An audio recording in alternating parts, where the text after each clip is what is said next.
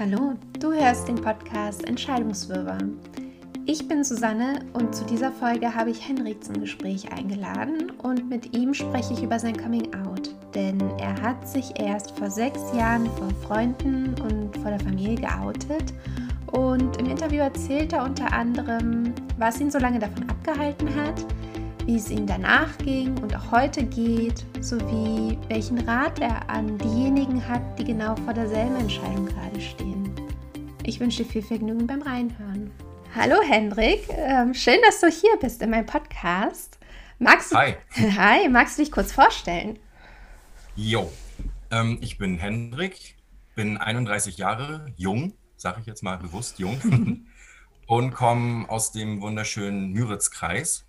Also das liegt halt an der Müritz in Mecklenburg-Vorpommern und äh, bin Mediendesigner vom Beruf her, habe das auch gelernt und arbeite auch aktuell noch in dem Job.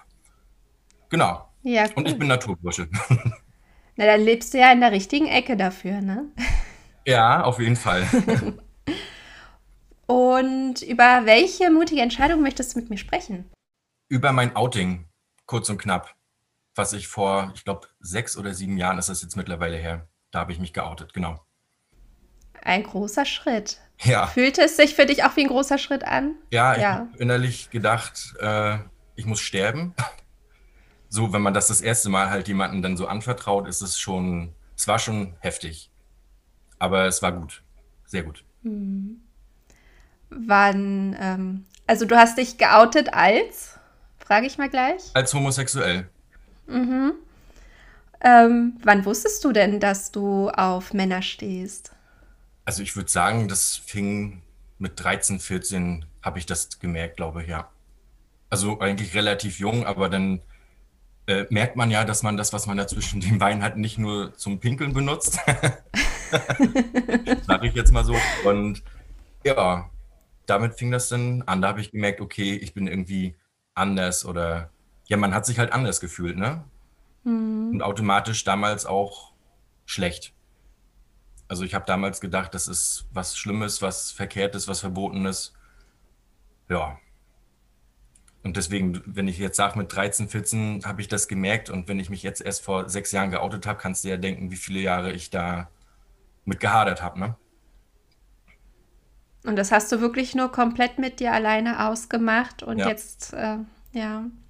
Das war, ich hatte halt immer Angst, dass andere das vielleicht merken könnten oder ich habe mich halt auch völlig verstellt, ne? Habe immer versucht, so gut ich kann, irgendwie maskulin zu sein. Zum Beispiel, dass ich dann, wenn ich irgendwo auf Partys eingeladen war oder so, mich sofort abgeschossen habe und richtig viel Alkohol auch immer getrunken habe, damit ich dann ein bisschen lockerer werde, weil ansonsten war ich halt immer stocksteif und habe halt immer versucht, so dieses Bild zu wahren, dass ich halt ein Typ bin, der auf Frauen steht. Hast du es dann letztendlich auch so gemacht, dass du es auch mal mit einer, also dass du es mal mit einer Frau probiert hast? Ja. Oder hast, ja. Hab ich. War aber nicht so meins. Also auch so richtig mit einer Beziehung und allem? Oder nein, das, das nicht? war nur rein sexuell. Einfach mal, um das Mhm. auszuprobieren. Aber hattest du da währenddessen trotzdem das Gefühl, das fühlt sich nicht richtig an? Wenn ich jetzt sage, dass es so ein bisschen mit Ekel verbunden war, klingt das vielleicht böse, Mhm. aber das ist ja, es ist, spricht mich halt nicht an oder es zieht mich halt nicht an irgendwie und Mhm. ich habe es halt trotzdem versucht. Also ich, ich habe mich innerlich eigentlich gesträubt, das zu machen, aber ich habe gedacht, ich versuche es einfach mal. Und ich war auch Ja. zu dem Zeitpunkt natürlich auch wieder betrunken. Mhm. Äh, ja, also war jetzt, ich habe es mal versucht und das hat halt praktisch im Endeffekt auch nur noch mal untermauert, alles klar, ich bin definitiv schwul. Wovor hattest du denn äh, besonders Angst? Vor Ablehnung, weil ich habe mich ja selber abgelehnt, ne? Also ich habe das ja selber für mich als unnormal abgetan, als eklig, als pervers. Also ich hatte da ein total, selber eine total verschobene Wahrnehmung und habe gedacht, wenn ich das selber ja schon so sehe, wie sollen denn andere Leute darauf reagieren, ne? Also Freunde, Familie. Ich habe immer gedacht, wenn das irgendwann rauskommt, dann ja, werde ich verstoßen, ne? Also richtig krasse, dolle Erwartungsangst vom Feinsten. Hast du dich dann heimlich äh, dann mit Männern getroffen? Hast du dich Ja. da trotzdem ausprobiert, bevor Ja. du. Ja, ja. Ja. Also, wenn ich da jetzt so drüber nachdenke, was ich da so, also das war auch super riskant, was ich damit untergemacht habe, ne? Weil ich war ja noch ein junger Mensch. Also äh, mein erstes Mal hatte ich mit 16, also was ja Mhm. eigentlich für die heutige Zeit jetzt relativ spät schon ist. Also andere probieren sich da ja ein bisschen früher aus. Aber ich wohne ja hier, wie gesagt, auch mitten auf dem Land. Mhm. Und ist jetzt ja nicht so, dass ich jetzt irgendwie in eine Disco gehe oder in eine Kneipe gehe und dann die Typen da ansprechen kann oder dass das halt gleich irgendwie offensichtlich ist, wer so tickt wie ich, sag ich mal. Das hat sich natürlich alles dann auf irgendwelchen Online-Plattformen abgespielt. Mhm. Und äh, dadurch, dass ich ja da so neugierig drauf war, habe ich ja überhaupt nicht nachgedacht, was da eigentlich mal hätte passieren können. Also ich habe da manchmal Strecken zurückgelegt mit dem Zug äh, und habe ja auch nie irgendjemandem erzählt, wo ich hinfahre. Also das hätte echt ins Auge gehen können. Da hatte ich ja Gott sei Dank Glück. Da hat Fortuna stand mir da zur Seite, sage ich jetzt mal, so sinnbildlich, die Göttin des Glücks. Ähm, da bin ich heute viel, viel vorsichtiger. Also sowas würde ich heute gar nicht mehr machen. Und da gab es auch schon die ein oder andere Story, wo ich dann wirklich mit einem blauen Auge davon gekommen bin, wo ich mir gedacht habe, alter Schwede, Henrik, merk dich mal. Aber ja, also ich hatte ein Doppelleben eigentlich, wenn man es so will. Hast du dich denn äh, dann auch mit anderen Homosexuellen ausgetauscht? Ja, Also einfach das Gespräch auch gesucht Mhm. mit, wie sie damit umgehen, wie offen sie damit umgehen? ja, das hat mir auch sehr, äh, also da habe ich mich dann tatsächlich nicht gefühlt, als ob ich irgendwie anders bin oder irgendwie nicht ganz dicht bin, sag ich mal. Da hatte ich ein Pärchen, das war auch ein Pärchen, äh, die Mhm. haben mich dann mal eingeladen und, und das war auch, das war halt überhaupt nichts Sexuelles, das war wirklich einfach nur, die haben gemerkt, ey, ich struggle da voll mit mir und Mhm. die wollten mir halt einfach irgendwie vermitteln, ey, du bist ein cooler Typ und scheiß drauf, was andere Leute denken und so. Und da bin ich wirklich, das war Anfang meiner Lehre, da war ich noch erstes Lehrjahr, bin ich mehrere Wochen am Stück jedes Wochenende hingefahren und die haben sich halt so um mich gekümmert, ne? Und da, da habe ich dann nachher schon gemerkt, so, okay, eigentlich ist das voll meins so, ich würde mich auch gerne outen, aber ich, ich konnte es halt noch nicht. Aber die haben mir trotzdem schon sehr gut zugeredet und ich habe leider keinen Kontakt mehr zu denen. Äh, es hat sich irgendwie verlaufen über die Jahre. Aber die waren auf jeden Fall beide sehr prägsam so für meine Entwicklung, sag ich mal. Ne? Glaube ich dir, weil du da wirklich ehrlich sein konntest Mhm. ne? und dieses Geheimnis eben nicht hattest. Genau. Ne? Warst du denn auch in einer Beziehung mit einem Mann? Ja, zweimal jetzt schon, also jetzt schon mit 31, wow, zwei Beziehungen. das halt ja. eigentlich nicht viel. Ging auch beide nicht lange tatsächlich. Die erste ging knapp ein halbes Jahr und die zweite, die war jetzt auch erst vor kurzem. Die ging, ja, ich sag mal so dreieinhalb Monate vielleicht. War aber sehr, sehr schön. Also die letzte ähm, habe ich viel mit, mitgenommen draus auf jeden Fall. Und die davor, das sind halt beides Fernbeziehungen gewesen. Also wie gesagt, hier ist ja Mhm. nichts los, ne, auf dem Dörp. Ja. Aber also der erste war aus Hamburg und der zweite war aus Magdeburg. Und ja, Magdeburg ist jetzt wirklich nicht unbedingt um die Ecke, ne?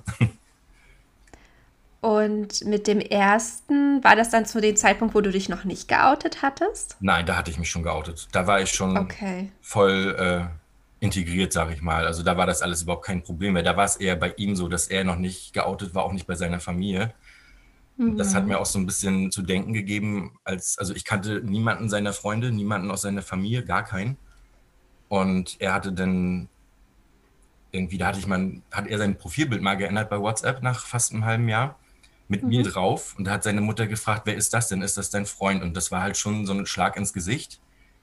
Weil wenn ich ihn besucht hätte zu Hause, hätte ich nur kommen können, wenn ich ein Kumpel wäre. Weil seine Großeltern da sehr konservativ sind. Und da habe ich mir gedacht, so, boah, also ich bin ja jetzt niemanden, für den man sich schämen muss oder wo man sich irgendwie verstecken muss. Ja. Und da hat man nachher dann halt auch schon gemerkt, okay, irgendwie haut das auf Dauer nicht hin. Also ich habe ihn verstanden, ich war ihm da auch nicht böse, weil ich ja selber in dieser Zeit auch war. Also ich hatte ja diese Sachen auch alle durchlebt. Und eine Beziehung, also es ist meine Meinung, man kann keine gesunde Beziehung führen, wenn man nicht geoutet ist. Weil, äh, ja, man verleugnet irgendwo entweder sich selbst oder den Partner und das kann ja nicht normal sein, das ist ja toxisch. Ne? Und du glaubst, deshalb hat es vor dem Outing auch mit einer Beziehung bisher nicht funktioniert? Ja, da hatte ich auch überhaupt gar keinen Gedanken dran verschwendet. Weil da wusste ich ja selber schon, das kann ja nichts werden. Ne? Also wer will jemanden haben, der sich versteckt? Mhm. Ja. Was hat dich denn dazu gebracht, äh, zu sagen, ich oute mich jetzt? Was war denn da der ausschlaggebende Punkt für dich? Oder was war die Situation? Da gab es, das waren eigentlich so drei, drei Hauptpunkte oder zwei, zwei oder drei. Der erste war, dass ich es satt hatte, also ich habe da jemanden kennengelernt gehabt und den fand ich wirklich richtig toll und er mich halt auch und man will das ja auch mal loswerden. Ne? Also jeder normale Mensch erzählt, oh, ich habe jemanden kennengelernt und der oder die ist super geil, super nett und da kann ich mir mehr vorstellen. Man will das ja auch teilen, dieses Glück, ne? Mhm. Ich habe mir gedacht, ich will das jetzt auch. Ich will das auch einfach mal rausschreien und einfach mal sagen, dass ich jetzt auch mal jemanden habe vielleicht, ne? Mhm. Und der zweite Punkt war, äh, dass halt einige aus meinem Freundeskreis, also das weiß ich damals noch, da hat eine Kollegin von mir, auch eine Freundin, äh, erzählt, dass sie halt wieder ein cooles Date hatte und so und so weiter und hat dann zu mir gesagt, ja Handy, bei dir wird es ja jetzt auch mal irgendwann Zeit. Und dann habe ich mir so gedacht, so und jetzt reicht's, ne? Und dann habe ich mich da halt dann auch geoutet, ne? Und habe gesagt, wenn ihr wüsstet, ich bin gar nicht so scheinheilig und so äh, ja, harmlos, wie ihr vielleicht denkt, ne? Ja, und das war mhm. so der zweite ausschlaggebende Punkt. Und äh, ich weiß nicht, ob du das jetzt als nächstes gefragt hättest, wo, oder wo ich mich zuerst geoutet habe. Das ist, glaube ich, bei vielen Homosexuellen so, bei der Mami. Ne? Mhm. Das ist natürlich, da war ich auch so aufgeregt und da habe ich sie dann gefragt, hast du dich eigentlich noch nie gefragt, warum ich keine Freundin habe? Nee, das kann ich mir schon denken. Ich sage, ja, warum denn? Sie sagt, ne, das möchte ich jetzt von dir hören. Ne? Und dann habe ich mit auch angefangen zu flennen. Also nee, nicht zu flennen, flennen klingt so negativ, habe ich halt geweint, weil so viele Jahre lastete das irgendwie auf mir. Und dann ist es halt mhm. einfach, dann habe ich es halt einfach mal jemandem gesagt. So. Und das waren, glaube ich, Freudentränen auch. Ne? Also es war alles. Ich war total fertig irgendwie in dem Moment. Ja. Dann kam natürlich dann die Aussage, das musst du aber auch deinem Vater erzählen und deinem Bruder und so. Und, und da war das gleich so, nee, muss ich nicht. Ne? Das mache ich jetzt in meinem Tempo und ja. Sehr gut. Ja, und bei meinem Vater hatte ich da halt auch ein bisschen Angst, weil mein Vater ist halt so komplett das Gegenteil von mir. Mein Vater ist sehr ja, präsent und sehr standhaft und sehr, also so ein richtiger Typ, sag ich mal. Und ich bin ja schon mehr so ein emotionaler Mensch mhm. und mache da auch keinen Hehl mehr draus, dass ich halt äh, auch Gefühle habe und die auch zeigen kann, warum auch nicht.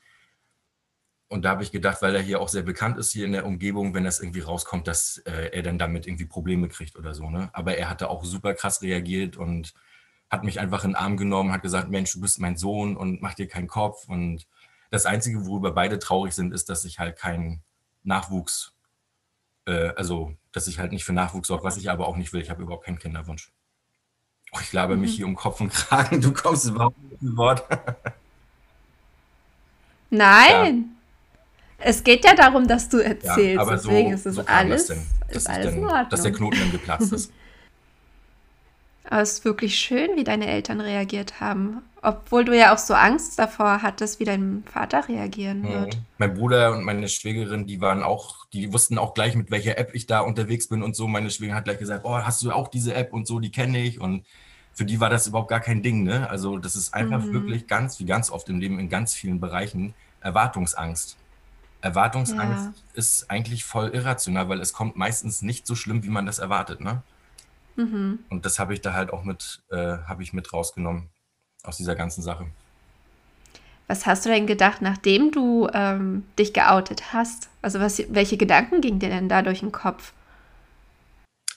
Ähm, oh Gott, das war, das war alles Mögliche. Ne? Erstmal war ich dann stolz auf mich selber natürlich, dass ich das jetzt gemacht habe, dass mhm. es dadurch mir besser ging und auch so Leichtigkeit nach und nach in mein Leben kam.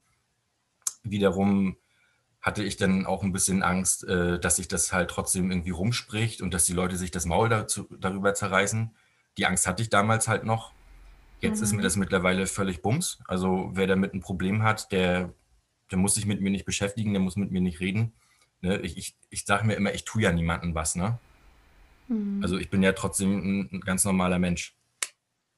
Leider sehen das nicht alle so, gerade hier auch auf dem Land, aber ich habe hier meine Regenbogenflagge an meinem Cappy und trage die mit Stolz und Ähm, habe auch hier mit meinem Ex-Freund in Röbel am, am Hafen gelegen und wir haben gekuschelt und so. Und wenn da Leute vorbeigegangen sind und blöd geguckt haben, dann pff, gucken, sollen sie halt weggucken, ne? Ja. Also hat sich da so ein Schalter bei dir umge, wie sagt man? Umgelegt, ja. Umgelegt. Sobald du es äh, deinen engsten Vertrauten oder dein, deinem engsten Umfeld ähm, gebei nicht gebeichtet hast, aber dich äh, ihnen gegenüber ge äh, geöffnet hast. Ja, genau. Also ja. es ist eine 180-Grad-Drehung eigentlich, ne? Und meine beste Freundin zum Beispiel, äh, die hat das schon immer gewusst. Die hat mich damals auch so oft immer gefragt und ich habe mich da immer so gegen gesträubt und immer gesagt, nein und ich bin nicht schwul und die wusste das mit Abstand schon am allerlängsten und das war dann auch so süß. Die hat dann, äh, als ich mich dann geoutet habe, sich so einen Kopf gemacht und meinte so, oh Gott, was muss ich denn für eine Freundin gewesen sein, dass du dir das nicht getraut hast, mir zu erzählen? Also die ist so süß. Dann habe ich aber auch gesagt, ich war ja mit mir selber überhaupt nicht im Reinen. Ne? Also ich, es ist egal, wem ich das hätte gerne erzählen wollen, ich konnte es halt einfach nicht. Ne? Ja. Aber das ist ja Geschichte, ne? Gott sei Dank. Aber jetzt da so hinzukommen, das war schon, war schon nicht so einfach, gerade am Anfang. Aber es wurde nachher ein Selbstläufer, ne? Mhm. Aber finde ich total toll, dass du da jetzt so ganz offen mit umgehst und dich davor abgrenzt, was andere vielleicht ähm, dagegen sagen könnten oder was sie, dass sie dir vielleicht dumm kommen könnten, weil sie halt eine andere Einstellung haben ja. zu der ganzen Sache. Ähm, was bedeutet die Entscheidung für dich? Die Entscheidung bedeutet für mich, dass ich stolz bin auf das, was ich bin dass ich auf jeden Fall äh, mit einer viel, viel größeren Leichtigkeit durchs Leben gehen kann, dass ich mich nicht mehr verstecken muss, dass ich äh, offen sein kann. Ich bin ja auch trotzdem interessiert so an, also ich bin jetzt hier nicht, es gibt ja so diese Verfechter von, wie soll ich das jetzt sagen? Also es ist überhaupt nicht böse gemeint, auch wenn das jetzt vielleicht manchmal so klingt. Es gibt ja welche, die sind da wirklich so organisiert, denn auch in ihren Gruppen, sag ich mal, die lassen dann halt auch wirklich niemand anderen in diese Gruppe rein, außer homosexuelle Männer zum Beispiel und so. Das können die auch alles machen, aber ich finde das, also für mich gibt es halt einfach den Mensch, den ich toll finde und das ist mir egal, ob das ein Mann oder eine Frau ist oder ein Trans oder was auch immer. Es ist einfach nur der Mensch, der zählt. Es klingt jetzt vielleicht so ein bisschen abgedroschen und wie in so einer, so einer Serie mit Happy End oder so, aber das ist halt einfach, sollten viel mehr Leute einfach das genauso sehen, finde ich. Ne? Also man macht sich ja auch selber unnötig nur Stress, wenn man immer andere Leute analysiert und dass man jetzt vielleicht mit denen nicht auf einer Wellenlänge ist unbedingt, aber leben und leben lassen, das ist doch eigentlich nicht so schwer, oder? Eigentlich nicht, ja. Wie gehst du denn allgemein mit Entscheidungen um? Also das war ja jetzt mal eine große Nummer, aber ja. bist du so einer, der ähm, recht spontan aus dem Bauch heraus Entscheidungen trifft oder bist du ein Grübler? Ich bin beides. Mhm. Also es kommt drauf an, um, um was es geht. Ne? Also wenn ich jetzt äh, für was brenne, dann brauche ich nicht lange überlegen, dann entscheide ich das direkt und mache das auch. Aber es gibt dann halt auch Sachen, wo ich dann halt wirklich da das so zerdenke, dass ich dann im Endeffekt das vielleicht auch einfach sein lasse oder komplett irgendwo vergrabe und da überhaupt gar nicht mehr drüber nachdenken will. Ähm, ja, es kommt halt immer drauf an, um was es genau geht. Aber ich bin, ich würde mal sagen, so tendenziell bin ich schon mehr derjenige, der das alles erstmal zerdenken muss und dann auch wieder Erwartungsangst hat, ne? Das ist vielleicht ja. Also wenn, wenn das jetzt vielleicht meine Freunde hören sollten oder so, die, die würden dann sofort sagen, ja, wir sagen seit Jahren, er soll endlich mal aus diesem Kaff da wegziehen und endlich in die Großstadt kommen, wo er sich viel, viel mehr entfalten könnte. Äh, da bin ich halt zum Beispiel super unentschlossen. Ne? Also da, ich, ich habe da halt die Denke, dass ich mir sage, ich traue mich das nicht, alleine in so eine Großstadt zu gehen, ohne einen Partner an meiner Seite, ne, der das irgendwie mit mir zusammen wuppt, weil die meisten Leute aus meinem Freundeskreis, die halt alle diesen Schritt gemacht haben, waren nicht alleine damit. Also ich wäre jetzt ja auch nicht alleine, ich hätte ja trotzdem meine Freunde. Aber so diesen einen Menschen, den hätte ich schon gerne da irgendwie an meiner Seite, der das mit mir zusammen macht. Ne? Jetzt könnte man im Umkehrschluss wieder sagen, ja, aber diesen einen Menschen zu treffen, da ist die Wahrscheinlichkeit natürlich höher, wenn du das in Berlin machst oder in Hamburg.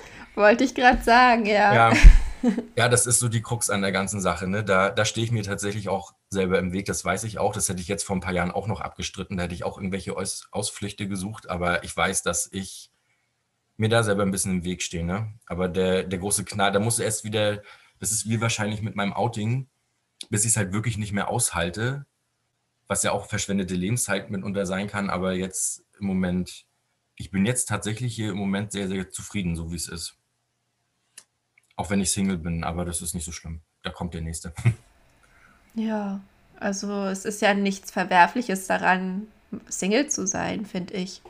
Nee, ist es überhaupt nicht, aber ja, ich bin halt immer so der einzige Single, ne? Wenn ich dann immer irgendwo hinkomme. Das ist immer so, das sind so, so Kleinigkeiten. Dann trifft man sich irgendwie, also jetzt zu Corona ja sowieso nicht, aber vorher, wenn man sich irgendwo verabredet hat im Lieblingslokal, dann sind da sitzen sich die Leute halt alle gegenüber, ne, an so einem Zwölf-Mann-Tisch und ich bin dann die Nummer 13 und sitze dann am Giebel. So. Das, dadurch wird einem das halt auch immer noch mal so bewusst, so, boah, ich hätte auch eigentlich gerne jemanden an meiner Seite. Ja, aber da habe ich mich auch dran gewöhnt mittlerweile. Also es geht jetzt, war schon mal schlimmer. Aber solange du dich ja in, an dem Ort, wo du lebst, wohlfühlst, dann, ja. dann kannst ja, also dann ist es ja auch okay. Also ich würde eher sagen, wenn du dich unglücklich fühlst dort, dass du es vielleicht dann vielleicht doch mal ausprobieren könntest. Aber ja. solange du dich da wohlfühlst. Die Phase hatte ich warum? natürlich auch, aber das ist vorbei. Aber es kann ja trotzdem ja. wiederkommen, ne? Man weiß es nicht. Man weiß ja nie, was morgen ist, ne? So ist es.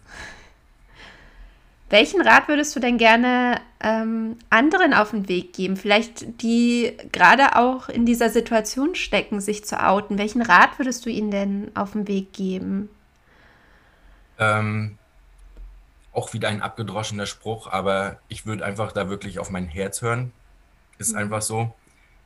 Das habe ich dann im Endeffekt auch gemacht und das hat mir einfach so viele Türen geöffnet und ähm, nicht unter Druck setzen lassen, weil ich hatte zum Beispiel auch natürlich Typen kennengelernt, die wollten mich dann so als Vorzeigeschwuppe in Anführungsstrichen, so als Projekt nutzen und mich da irgendwie integrieren und dass ich mich schnellstmöglich auto und sowas. Lasst euch da nicht unter Druck setzen, macht das in eurem Tempo, weil ich denke, man selber merkt und spürt das am besten, inwieweit das für einen gesund ist ne? oder wann es irgendwann zu viel wird. Also einfach, der Moment kommt irgendwann, aber jetzt sind wir nochmal bei der Erwartungsangst es kommt nicht so schlimm, wie man denkt. Wenn man wirklich äh, Freunde hat, die einen gern haben, die einen lieb haben und wenn man auch eine tolle Familie hat. Ich habe es von sehr, sehr wenig Leuten gehört, dass sie da wirklich irgendwie negative Erfahrungen gemacht haben. Also ich bin da, ich kann da nur sagen, gebt euch einen Ruck, aber macht es trotzdem in eurem Tempo. Danke dir. Gerne.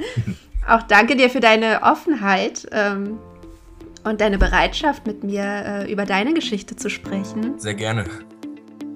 Falls ihr, liebe Zuhörerinnen oder liebe Zuhörer, jemanden habt, wo ihr denkt, mit dem müsste ich mich mal unterhalten, dann schickt mir bitte eine Mail an hi@entscheidungswirrwarr.com oder schreibt mir eine Nachricht bei Instagram. Dort findet ihr mich auch unter dem Namen Entscheidungswirrwarr.